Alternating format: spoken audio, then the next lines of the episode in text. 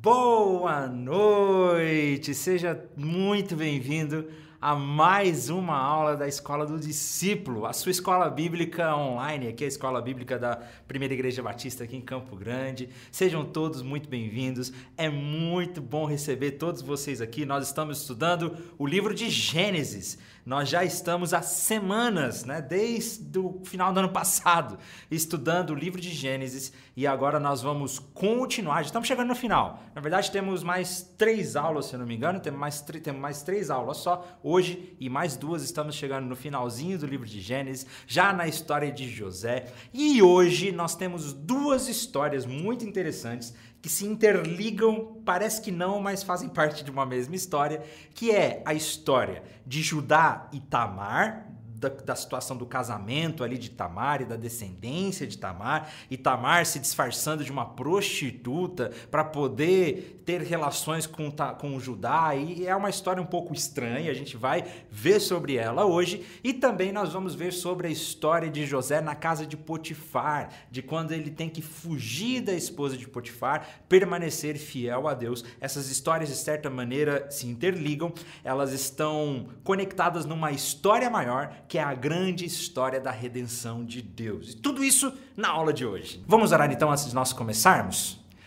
Pai, louvamos o teu nome, porque o Senhor é maravilhoso.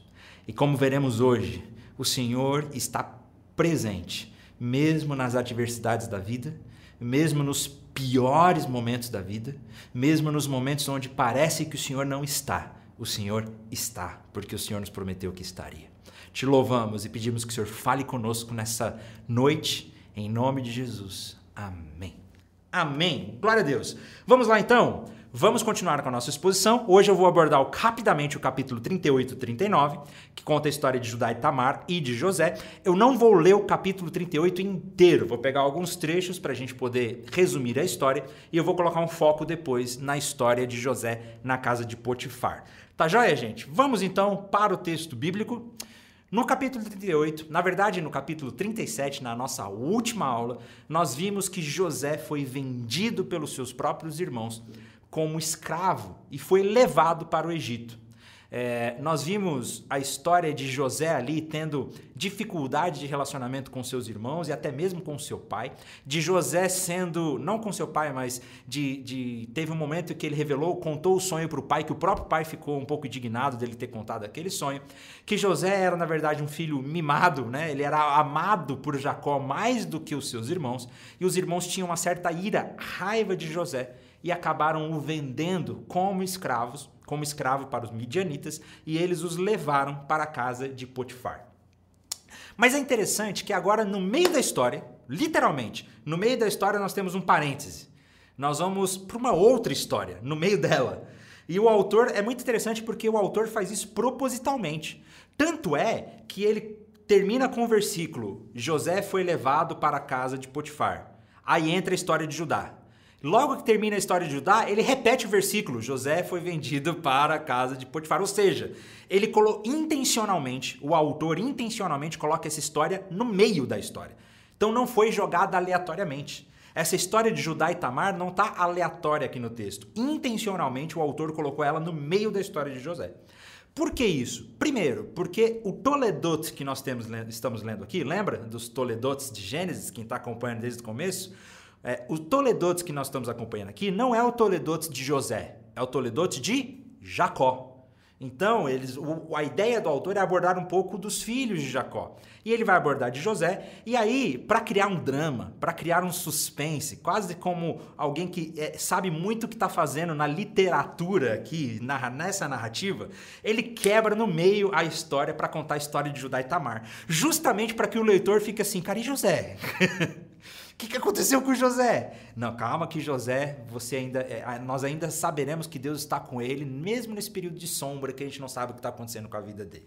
Mas aí entra no meio disso a história de Judá, um dos filhos de José, que não era o filho mais velho. Mas mesmo não sendo o filho mais velho, nós vimos na última aula que ele meio que assume um perfil de liderança entre os irmãos. Então Judá é uma figura muito importante. E vale ressaltar também, por que, que o narrador coloca a história de Judá bem aqui no meio da história de José? Porque nós vamos ver no futuro, como nós sabemos, esse, o livro de Gênesis ele foi escrito na maior parte por, por, Moisés, talvez, mas tiveram outros autores também. Nós já vimos lá na nossa primeira aula, a gente já viu que a múltipla autoria de Gênesis ela é possível sim. Então é possível que o narrador aqui, que organizou essa, essa, essa etapa, já sabe do futuro, já sabe do que vai acontecer. E não sei se vocês sabem que no futuro Judá vai ser uma tribo muito importante ela vai se tornar, na verdade, um reino, o reino de Judá. Então, é interessante que Judá entre aqui no meio da história, porque nós precisamos conhecer quem foi Judá. A gente precisa saber um pouco da história de Judá, que é a origem do reino de Judá, que depois vai dividir o reino de Israel, o reino de Judá. Então, por isso que a história de Judá entra aqui no meio. E é uma história curiosa. É uma história de de curiosidades sexuais é uma história de prostituição, é uma história que foge do nosso padrão ético e moral do nosso tempo. É estranha essa história e vale a pena a gente olhar para ela e, e, e, comentar rapidamente para que a gente comece na história de, jo, de José, tá bom? Volte para a história de José. Então o texto diz o seguinte: que por essa época, que época? A época que José foi vendido. Né? Nós estamos na continuação do capítulo 37. Então, por essa época, ou seja, na época que José foi vendido, Judá saiu da casa de seu pai, na casa de casa, e se mudou para Adulão, onde foi morar na casa de um homem chamado Hira. Então, nós temos aqui, além de José ter sido vendido, nós temos Judá também saindo do seu arraial, digamos assim. Judá também vai passar uma temporada fora, vai morar fora. E ele sai para ir para a região de Adulão. Ali, Judá viu uma mulher cananita, filha de Suá, e se casou com ela, teve relações com a mulher, e ela engravidou e deu à luz a um filho que ele chamou de Er. Ela engravidou novamente e deu à luz a outro filho que chamou de Onã. Quando estava morando em Quizib, ela deu à luz ao terceiro filho e o chamou de Selá. Nesses cinco primeiros versículos nós já temos anos e anos de história, para você ver, né? Nesses cinco primeiros versículos nós temos anos e anos de história. Nós vemos que Judá se casa com uma estrangeira. Lembra de todas aquelas histórias que nós já vimos com Saul, que já vimos Saul não. com Esaú. Saul está lá em Samuel, que nós já vimos com Esaú, que nós já vimos sobre o, o, desejo de Abraão que seus filhos e seus descendentes se casassem não com estrangeiras, mas aqui nós vemos Judá se casando com uma estrangeira e tem três filhos. E aí nós vamos ver o, o que acontece com essa família de Judá e que é bem interessante.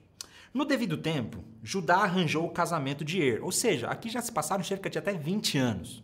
O texto é um texto, em poucos versículos nós temos grande trecho de história. E tudo isso fica um mistério, né? Cara, e nesse tempo, o que aconteceu com José? que ficou parado no meio, lembra? O que aconteceu com José nesse meio tempo? A gente vai descobrir daqui a pouco. No devido tempo, Judá arranjou o casamento de Er, seu filho mais velho, com uma moça chamada Tamar. Olha só. Mas Er era um homem perverso aos olhos do Senhor, por isso o Senhor lhe tirou a vida. Interessante que aqui nós temos a primeira vez registrada no Antigo Testamento, a primeira vez que Deus mata diretamente uma pessoa. Nós tínhamos já Deus trazendo julgamento por sobre o povo, sobre a comunidade, tivemos o dilúvio, tivemos, é, é, tivemos Sodoma e Gomorra, nós tivemos já condena, condenações coletivas. Mas aqui é a primeira vez que Deus condena uma pessoa e tira a vida dela. Isso é uma curiosidade interessante. E aí, antes de voltar para o texto aqui, eu gostaria de falar para vocês sobre essa curiosidade que muitos de nós não sabemos. Nesse tempo, nessa época, principalmente na época de Moisés também, a lei vai surgir, vai surgir a lei do levirato. O que, que é isso? Na época de Moisés se torna uma lei, mas aqui nós vemos que já era um costume. Mesmo antes de Moisés, isso já era um costume nesse tempo. O que é essa lei do levirato? Naquela época, a coisa mais importante para uma família era ter filhos, descendentes. Essa é, é, se hoje, se hoje para nós a sociedade considera que o mais importante é ter dinheiro, conforto, sucesso, né? Naquela época não. Naquela época o mais importante era ter filhos, era ter descendentes, era continuar com a sua história. Então, quando alguma família não tinha descendentes, quando uma mulher não tinha descendentes, isso era vergonhoso. Tanto é que Deus ama fazer mulher estéreis terem filhos no Antigo Testamento, porque isso traz muita honra, isso mostra a graça de Deus. Então, quando uma mulher se casava e aí o seu marido morria antes que ela tivesse filhos, existia a lei do levirato. E é muito curioso isso. Qual é a lei do levirato?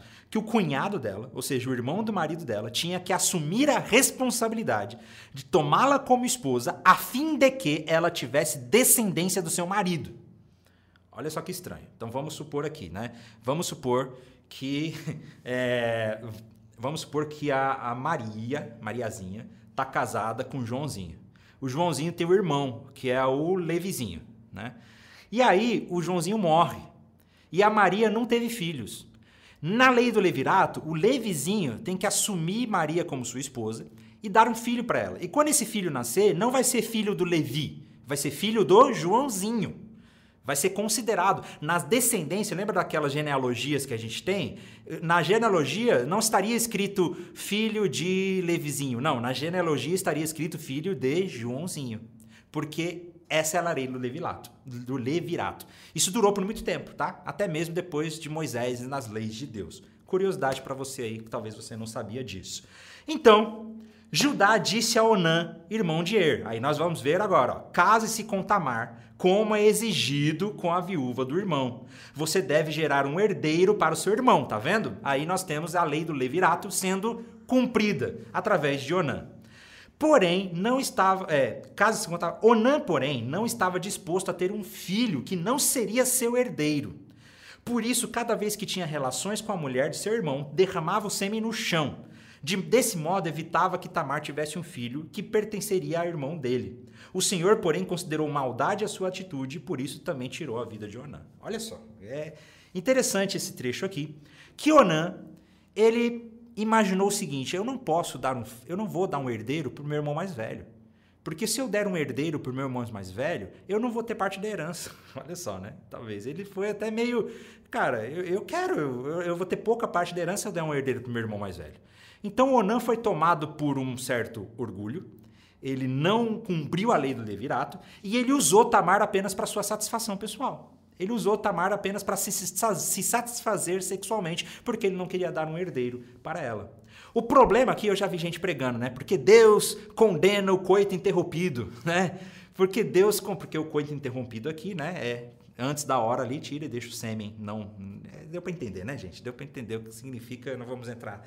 Então, é, e tem gente que fala que Deus condena o coito interrompido, que isso é pecado e tudo mais. Não, não é isso que o texto está dizendo aqui. É, eu não creio que a Bíblia condene métodos né, que, que ajudem os, seus, os casais a escolherem o momento correto de terem um filho. Não é, isso não é errado. O problema não é esse. O problema aqui é que Onan não cumpriu a sua responsabilidade de dar um herdeiro para Tamar. E que ele usou Tamar apenas para sua satisfação sexual. É isso que está acontecendo aqui. O problema não é o coito interrompido. E aí ele também morre. E aí, tem um terceiro irmão, lembra? Judá teve três filhos. Só que agora parece que Judá vai ficar meio supersticioso. Porque assim, cara, teve dois filhos meus que casou com essa Tamar e morreu. Eu não vou dar o meu terceiro filho para ela, porque ele vai morrer. E aí eu não vou ter descendência nenhuma, eu não vou ter ninguém. E aí Judá ele vai se fugir dessa responsabilidade, né? É, ele diz para Tamar, ó, quer saber? Vai para casa, espera o meu terceiro filho ficar mais velho, o Selá, né? Espera ele ficar mais velho, que aí eu vou dar ele para você em casamento. O problema é que o, o Selá ficou mais velho e ele não deu ele em casamento para Tamar. Ele não cumpriu a lei da, levira, da levir, levirato outra vez. Ele não cumpriu essa lei. E aí vai acontecer algo interessante. Que quando Selá fica mais velho, a esposa de Judá morre. Selá percebe que Judá não tem a intenção nenhuma de cumprir com a promessa dele e ela vai se disfarçar de uma prostituta para poder ficar com, com Judá. Olha que loucura esse texto, gente. É bizarro. Então lá no versículo 14 diz assim, ó, Tamar sabia que Selá já era adulto, mas nenhuma providência havia sido tomada para que ele se casasse com ele. Por isso trocou suas roupas de viúva e para disfarçar-se cobriu com o véu. Depois foi sentar-se junto à entrada da vila de Enaim, no caminho de Tina. Judá a viu e pensou que fosse uma prostituta, pois ela estava com o rosto coberto. Interessante isso aqui. Nós vemos Tamar se disfarçando de uma prostituta.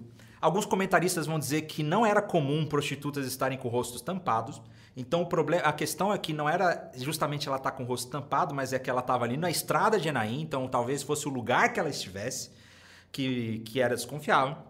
E ela se disfarça de prostituta. E aí Judá vai querer ficar com essa prostituta.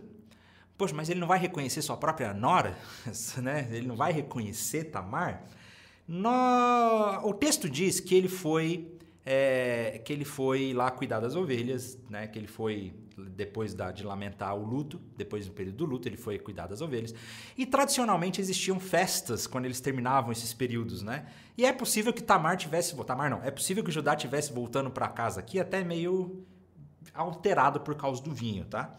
Ele parou à beira da estrada e sem saber, versículo 16, e sem saber que, que era sua própria nora, disse: Quero me deitar com você. Quanto você me pagará para deitar-se comigo? perguntou Tamar. Eu lhe mandarei um cabrito do meu rebanho, prometeu Judá. Mas o que me dá como garantia de que me mandará o cabrito? perguntou ela. Que tipo de garantia você quer? replicou ele. Ela disse: Deixe comigo o selo pessoal, junto com o cordão dele e o cajado que você está segurando. Judá entregou os objetos, depois teve relações com Tamar e ela engravidou. Não, cara, vamos aqui. Primeiro, a prostituição aqui parece, parece quase que numa naturalidade. E a gente vai ver que Deus condena esse tipo de coisa. Que é, Deus condena a prostituição. E não é algo bem visto, nem pelo próprio autor, nem pelas próprias pessoas daquela época. Mas parece que Judá não está preocupado com isso. Nós vemos que Judá não está preocupado em ser fiel a Deus, Judá não está preocupado em seguir com a herança do seu pai, Judá não está preocupado em continuar com a semente de Abraão, que é a história do livro de Gênesis. Quem lembra a história do livro de Gênesis? A história do livro de Gênesis não é sobre várias histórias isoladas. A história do livro de Gênesis é sobre uma grande história da redenção do povo, da redenção de Israel, do, da semente de Abraão, daquele que pisaria a cabeça de Satanás, como está lá no comecinho de Gênesis. Então, Gênesis inteiro é sobre isso. E aqui Judá não está querendo seguir com essa herança, com essa semente, não está querendo seguir com esse projeto, com essa promessa de Deus. Mas ele se deita com uma prostituta pelo seu próprio prazer, ou ele achando que era uma prostituta pelo seu próprio prazer. Como calção, né, porque ele estava sem o cabrito naquele momento, como calção ela pega o selo pessoal dele, que é aquele selo que eles colocavam em em correspondências ou coisas assim, com cera, né, para poder dizer que era deles mesmo, que isso era como se fosse a identidade deles. Na prática, Judá, nesse desespero de ficar com Tamar, né, de ficar com essa prostituta, ele entregou o seu cartão de crédito, sua identidade, tipo assim, né, fica aí, depois eu vou recuperar. E ela engravida dele. E aí a história vai continuar. É, o texto vai dizer que Judá vai chegar em casa e, e ele vai mandar um servo e levar o cabrito para pagar a prostituta, porque talvez ele estivesse envergonhado, não queria ser visto em público fazendo isso. Então, senão ele mesmo poderia ter ido, mas não, ele manda uma outra pessoa. Isso dá indício de que isso era algo vergonhoso, ele não deveria ter feito isso. O servo não encontra Tamar e três meses depois, ou seja, tempo suficiente para mostrar que ela realmente estava grávida, três meses depois, ela vem dizendo que estava grávida. Aí Judá fica aterrorizado, ele fica indignado porque a sua nora engravidou, então ela está errada, ela deve ser condenada e ela vai ser condenada à morte. E aí o texto diz o seguinte, lá no versículo 25: Quando a estavam tirando de casa para matá-la, olha isso, gente. Ela enviou a seguinte mensagem ao seu sogro: Estou grávida do homem que é dono destes objetos. Olhe com atenção de quem são este selo, este cordão e esse cajado. Judá os reconheceu de imediato e disse: Ela é mais justa do que eu, pois não tomei as providências para que ela se casasse com meu filho Selá. E Judá nunca mais teve relações com Tamar. E aí nós vemos aqui Tamar tentando tomar essa lei da da, do levirato à força, né? E cumprindo e pegando essa semente dela e pegando essa descendência dela que era, é, que era tão importante. E ela vai ter gêmeos. E o texto vai dizer que quando chegou a época de Tamar dar à luz, descobriu que teria gêmeos. Durante o trabalho de parto, um dos bebês pôs a mão para fora. Aí a parteira segurou a mão do bebê, amarrou um fio vermelho no pulso e anunciou: esse saiu primeiro, ou seja, esse é o primogênito. O bebê, porém, recolheu a mão e o seu irmão saiu primeiro. Então a parteira disse: Como você conseguiu sair primeiro? Por isso ele recebeu o nome de Pérez. Logo depois, o bebê com fio vermelho no pulso nasceu e recebeu o nome de Zerá. E a gente vê aqui que novamente nós vamos ter o irmão mais novo pegando a primogenitura, né? Como nessas histórias a gente vê a, a primogenitura, a primogenitura sendo invertida e até mesmo por Deus. E aí nós temos essa história jogada no meio da história de José. E, cara, e agora? O que, que, que, que a gente aprende com isso? Por que, que essa história está aí no meio? Que tipo de princípio? Como que a gente vai pregar esse texto na igreja? Vamos pregar hoje no capítulo 38 de Gênesis. Vou pregar aqui na história de. É meio estranha essa história. Mas essa história está no meio aí, lembrando que Gênesis tem um grande objetivo. Gênesis tem o um grande objetivo de contar para nós como Deus preservou a sua semente, o seu povo, para a vinda do Messias, para a vinda do Salvador. Quando o povo israelita estava ouvindo essa história de Gênesis, eles estavam ouvindo a história de como Deus preservou o seu povo até a salvação e o resgate do Egito. Então, nós temos aqui uma grande história de como Deus permanece com a sua promessa para Abraão. O fundamento do livro de Gênesis é aquela promessa de Gênesis capítulo 12 que ele fez para Abraão, que da sua descendência será abençoada. Sabe o que nós temos aqui? É uma história da pura graça de Deus se manifestando. A única coisa que. Não é única, nós podemos aprender muitas coisas com esse texto, mas a principal coisa que nós aprendemos com essa história é: Deus preserva o seu plano de cumprir a sua semente, a sua promessa para Abraão, mesmo através das, dos erros, dos pecados e das más decisões do seu povo. Que mesmo no meio da bagunça das nossas histórias de vida, Deus permanece soberano sobre ela. É isso que a gente aprende nessa história. É por isso que o autor colocou essa história aí no meio. É por isso que essa história está no meio da história de José. Para mostrar essa soberania de Deus, essa graça de Deus, que Deus conduz a história como Ele quer, mesmo através das nossas más decisões, mesmo através da nossa bagunça. Você já percebeu alguma vez que talvez a sua vida, ou a sua família, ou a política, ou qualquer coisa que seja, está uma bagunça? Minha vida virou uma bagunça. Essas coisas, essa história de Judá está quase parecendo a minha vida. Deus não perdeu o domínio da história. Deus não perdeu o domínio da história com pandemia, com qualquer coisa que esteja acontecendo. Deus não perdeu o domínio da história. O plano dele, a promessa que ele fez para Abraão, vai se cumprir. E da mesma maneira, ele fez uma promessa a nós através de Cristo Jesus. E independente do que aconteça, a promessa dele vai se cumprir. Por isso que a história está aí no meio. Por isso que essa história de Judá e Tamar, tão curiosa, está aí no meio. E também tem um objetivo biográfico. Tem um objetivo biográfico porque Judá vai se tornar uma das principais tribos no futuro. Então é importante que ela esteja, que a história dela esteja registrada aí. E a gente vê que o começo de uma história que exige graça e misericórdia de Deus, como sempre. Logo após isso, o autor retorna para a história de José. Vamos acabar com o mistério da história de José.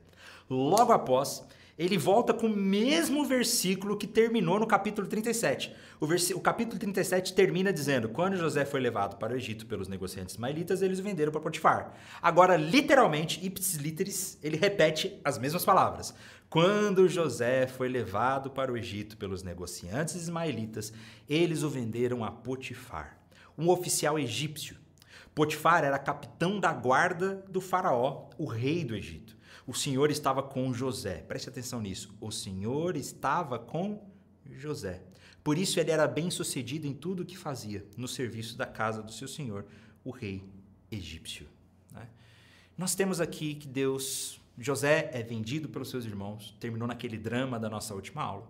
E agora ele chega não mais como o filho da promessa, não mais como aquele que tinha o um manto de filho favorito, não mais como aquele jovem sonhador que nós vimos no último capítulo, no capítulo 37, não mais como aquele jovem talvez meio arrogante ou que irritava os seus irmãos. Agora nós nos encontramos com outro José. Um José humilhado, um José talvez perdendo as esperanças, um José no meio de uma grande crise. Ele é escravo e ele chegou como escravo na casa de Potifar. E o texto diz que Potifar era poderoso.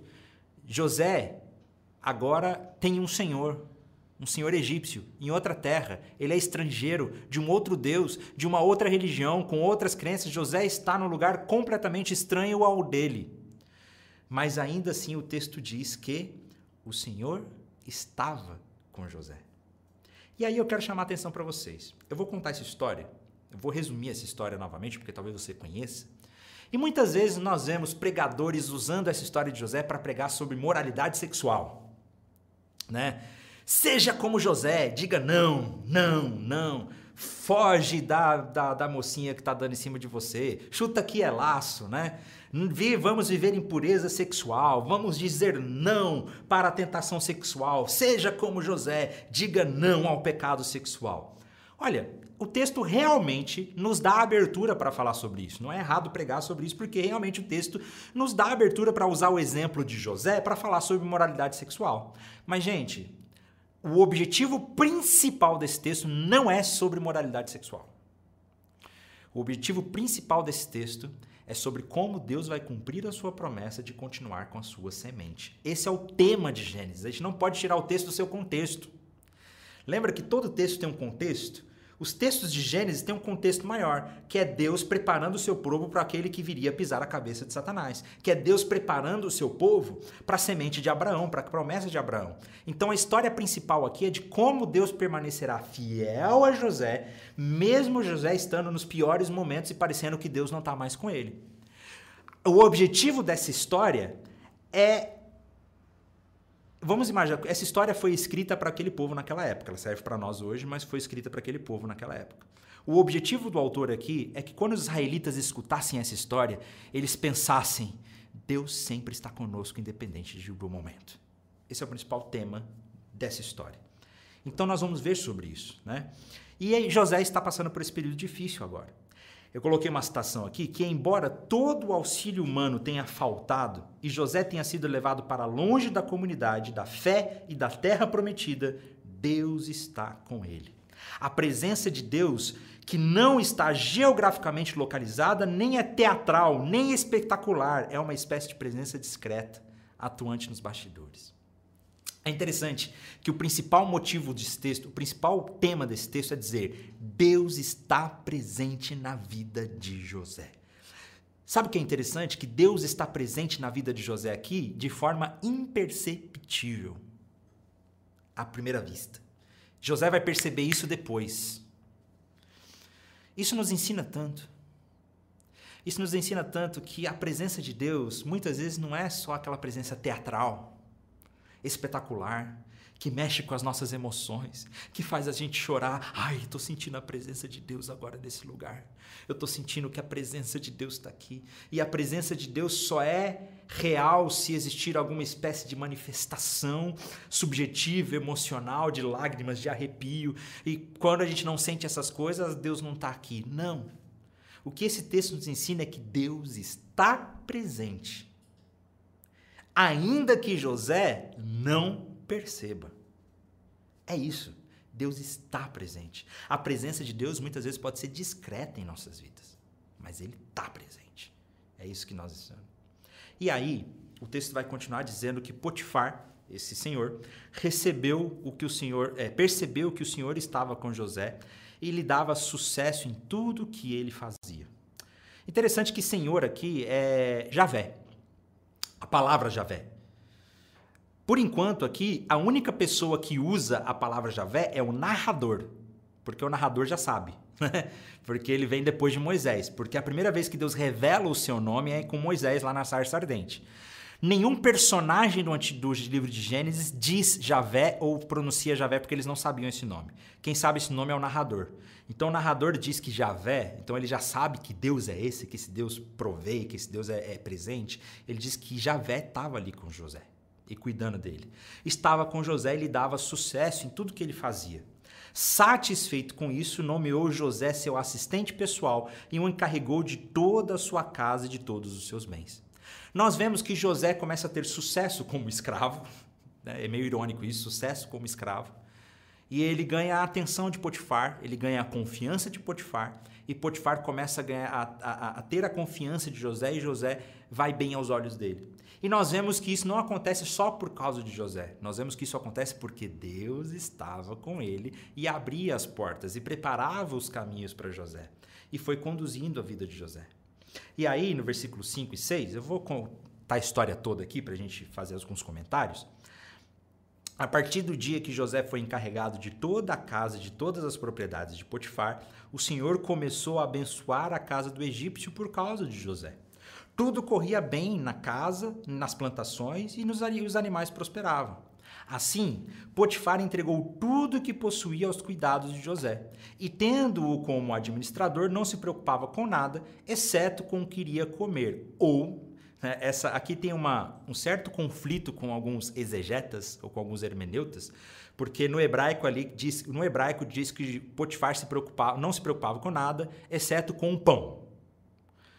Né? Aí alguns entendem que é que Potifar não se preocupava, é, é, que a única coisa que Potifar se preocupava pessoalmente, que não deixava José tomar conta, ou seja, José podia cuidar de tudo menos do pão.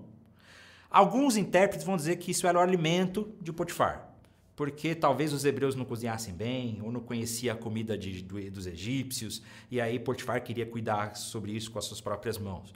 Outros intérpretes vão dizer que pão também tem uma conotação de, de esposa, de sexual, também tem uma conotação de parceiro.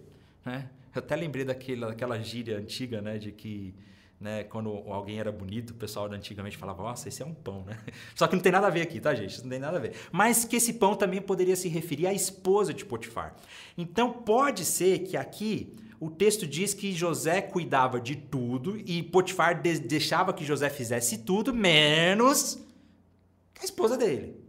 Se isso for realmente uma interpretação viável, é interessante que já faz uma ponte para que a gente vai viver agora. Mas pode também ser, exceto com queria comer. Isso não, não muda o sentido do texto como um todo, né? É uma curiosidade para vocês verem que muitas vezes tradução bíblica não é uma coisa tão simples assim. Né, para vocês verem. Por isso que é interessante a gente estudar hebraico, grego, exegese, hermenêutica, porque isso faz toda a diferença. Vamos lá.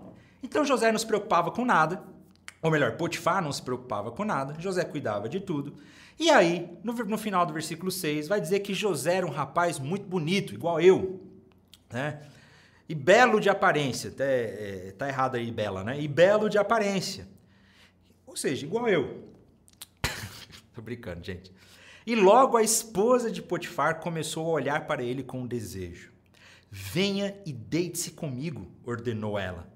José recusou e disse: Meu senhor me confiou todos os bens de sua casa e não precisa se preocupar com nada.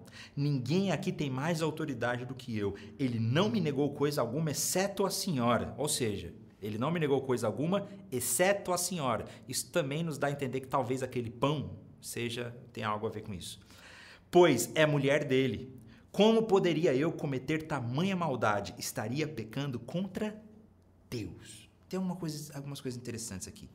E que aí sim, vale a pena a gente falar de moralidade sexual aqui. Né? O texto também nos dá abertura para isso. Apesar do tema principal não ser esse, nos dá abertura para falar que nós precisamos ser fiel a Deus quanto à nossa sexualidade, sim. Mas a questão aqui não é só sexualidade. A questão aqui é a honra e a confiança que ele tem de Potifar. Ele diz: Olha, o Senhor me confiou tudo.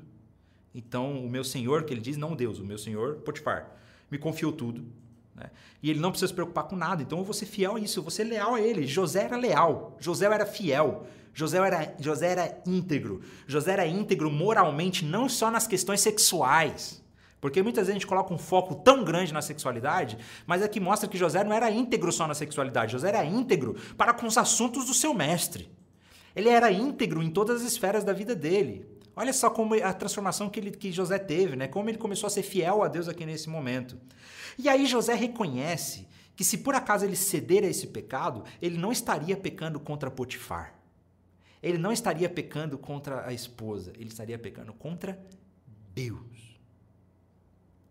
Meu irmão, quando nós caímos em qualquer tipo de moralidade, seja ela sexual, como seria o caso de José, ou seja qualquer outro tipo de moralidade, nós estamos pecando diretamente contra Deus. A nossa ofensa é contra Deus. José reconhece isso e é isso que ele traz temor. É interessante a gente ter essa lição. E sim, não é errado a gente pregar e dizer seja como José. Em nome de Jesus, seja como José, sai correndo. Né? A melhor maneira de muitas vezes a gente fugir de tentações é sair correndo. Ai, porque eu, tô com, eu não tô conseguindo abrir mão daquela conversinha do WhatsApp. Meu filho, bloqueia, sai correndo. Você tem relacionamento sério, você é comprometido ou comprometida e começa a ter assuntinho no, no WhatsApp com alguém, já bloqueia essa conversa agora, sai fora, já confessa, já fala para sua esposa, confessa, sai, sai correndo.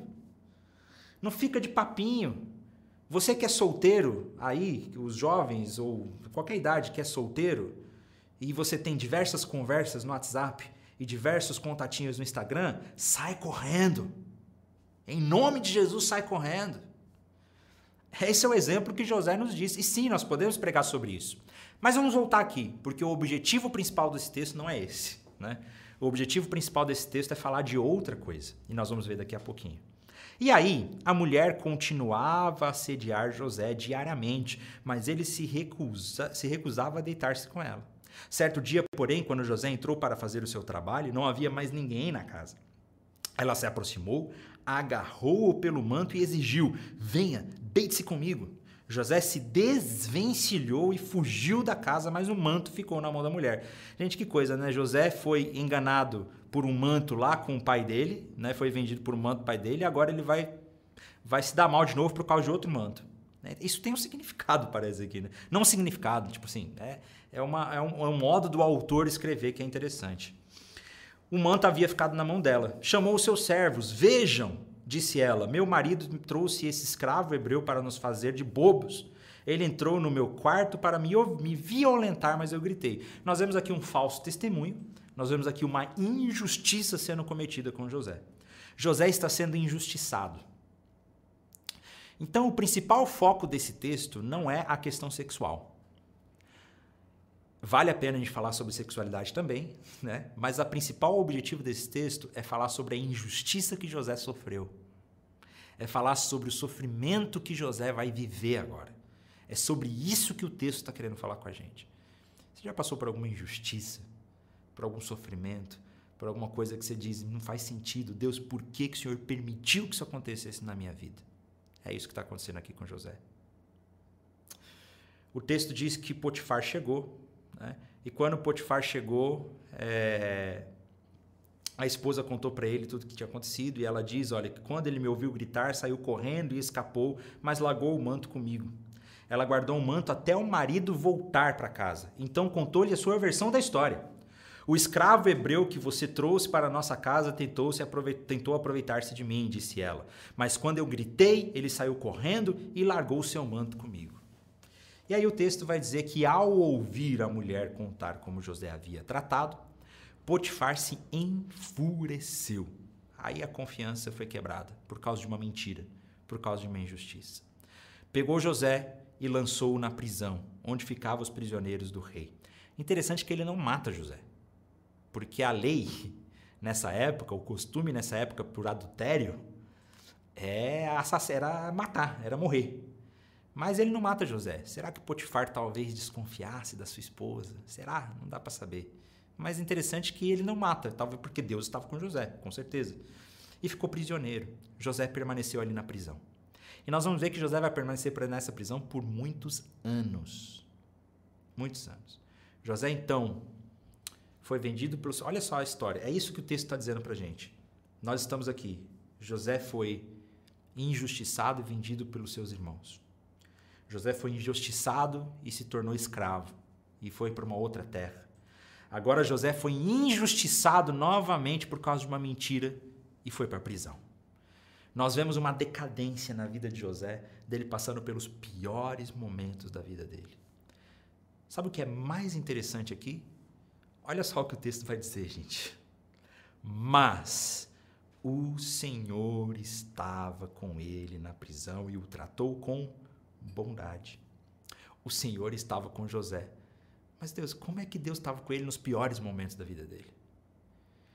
Quantas vezes a gente está passando por algo terrível, algo ruim, e o nosso sentimento, a nossa sensação é que Deus não está com a gente. Não, Deus, Deus abandonou, Deus não está nem aí para mim, Deus não existe, Deus não me ama, que Deus está indiferente a tudo isso. Sendo que o texto deixa muito claro que Deus estava presente com José no momento mais sombrio da vida dele. Deus estava lá. E Deus tratou ele com bondade.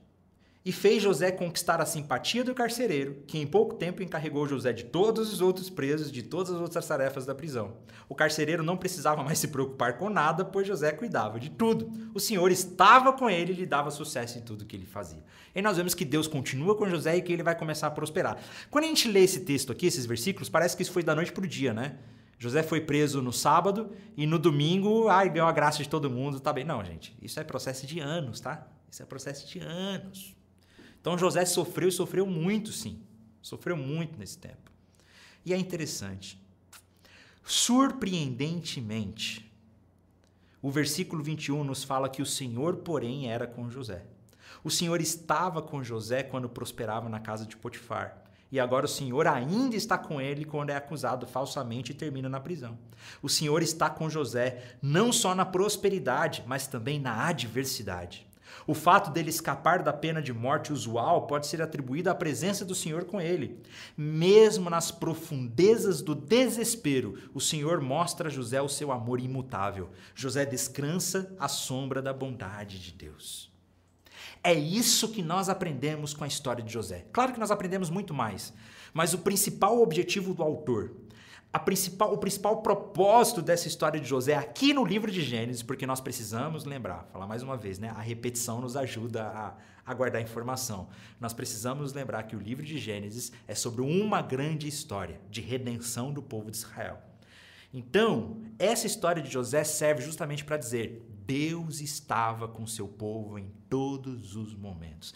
Deus está com José em todos os momentos, na adversidade, na alegria, nos momentos mais escuros da vida, naqueles momentos que parece que Deus não está com a gente, Deus está com José. Por meio dessa história, olha só o que diz aqui.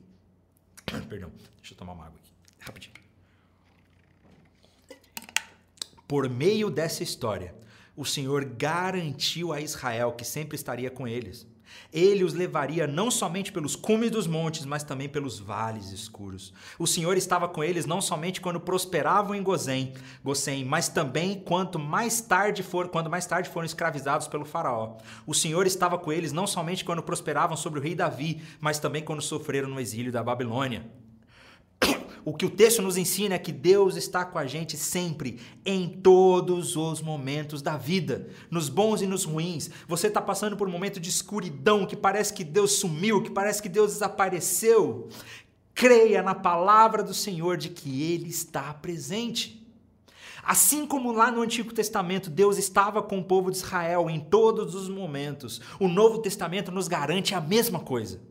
No Evangelho de Mateus, no capítulo 28, no versículo 20, quando Jesus faz a grande comissão e diz para ir fazer discípulos de todas as nações, em todas as nações, batizando-os em nome do Pai, do Filho e do Espírito Santo, e ensinando a guardar tudo o que eu vos tenho dito. E aí Jesus diz: Olha, ensinem esses novos discípulos a obedecerem todas as ordens que eu lhes dei. E lembrem-se, lembrem-se, lembrem-se disso, eu estou sempre com vocês até o fim dos tempos. Meu irmão, lembra. Quando você estiver passando por um período de terrível sombra, quando você estiver passando um período que parece José na prisão, ou sendo injustiçado por alguém, ou passando por um período difícil, lembre-se, lembre-se, traga à memória, lembre-se, lembre-se, eu estarei com vocês todos os dias até o fim dos tempos. Essa é a promessa que nós temos. Deus não nos abandona, Ele está com a gente. E eu me lembro do apóstolo Paulo dizendo as mesmas coisas no livro de Romanos, sobre essa confiança que nós podemos ter em Deus, e ele diz: Olha, o que nos separará do amor de Cristo? Serão aflições, calamidades, perseguições, fome, miséria, perigo, ameaças de morte? O que, vai separar do amor de Deus? Covid? Depressão, câncer, traição, desonestidade, tristeza. O que, o que, vai nos separar do amor de Cristo? Como diz as Escrituras, por causa de ti temos enfrentado a morte todos os dias. Somos como ovelhas levadas ao matadouro, mas apesar de tudo isso, somos mais que vencedores por meio daquele que nos amou. E eu estou convencido, convencido, de que nem a morte, nem a vida, nem anjos, nem demônios, nem o que existe hoje, nem o que virá no futuro, nem poderes, nem altura, nem profundidade, nada em toda a criação jamais poderá nos separar do amor de Deus revelado em Cristo Jesus, nosso Senhor. O que nós aprendemos com a história de José é que nada poderá nos separar do amor de Deus. Deus está presente em todos os momentos da nossa vida. Amém? Glória a Deus. Essa é a mensagem que eu gostaria de trazer hoje, nessas duas histórias. Nessas duas histórias de Tamar, de Judá e Tamar, e agora na história de José, na casa de Potifar. Então, muito obrigado pela presença de todos vocês. Que Deus abençoe grandemente. Espero que vocês tenham gostado. Que Deus abençoe você e até semana que vem.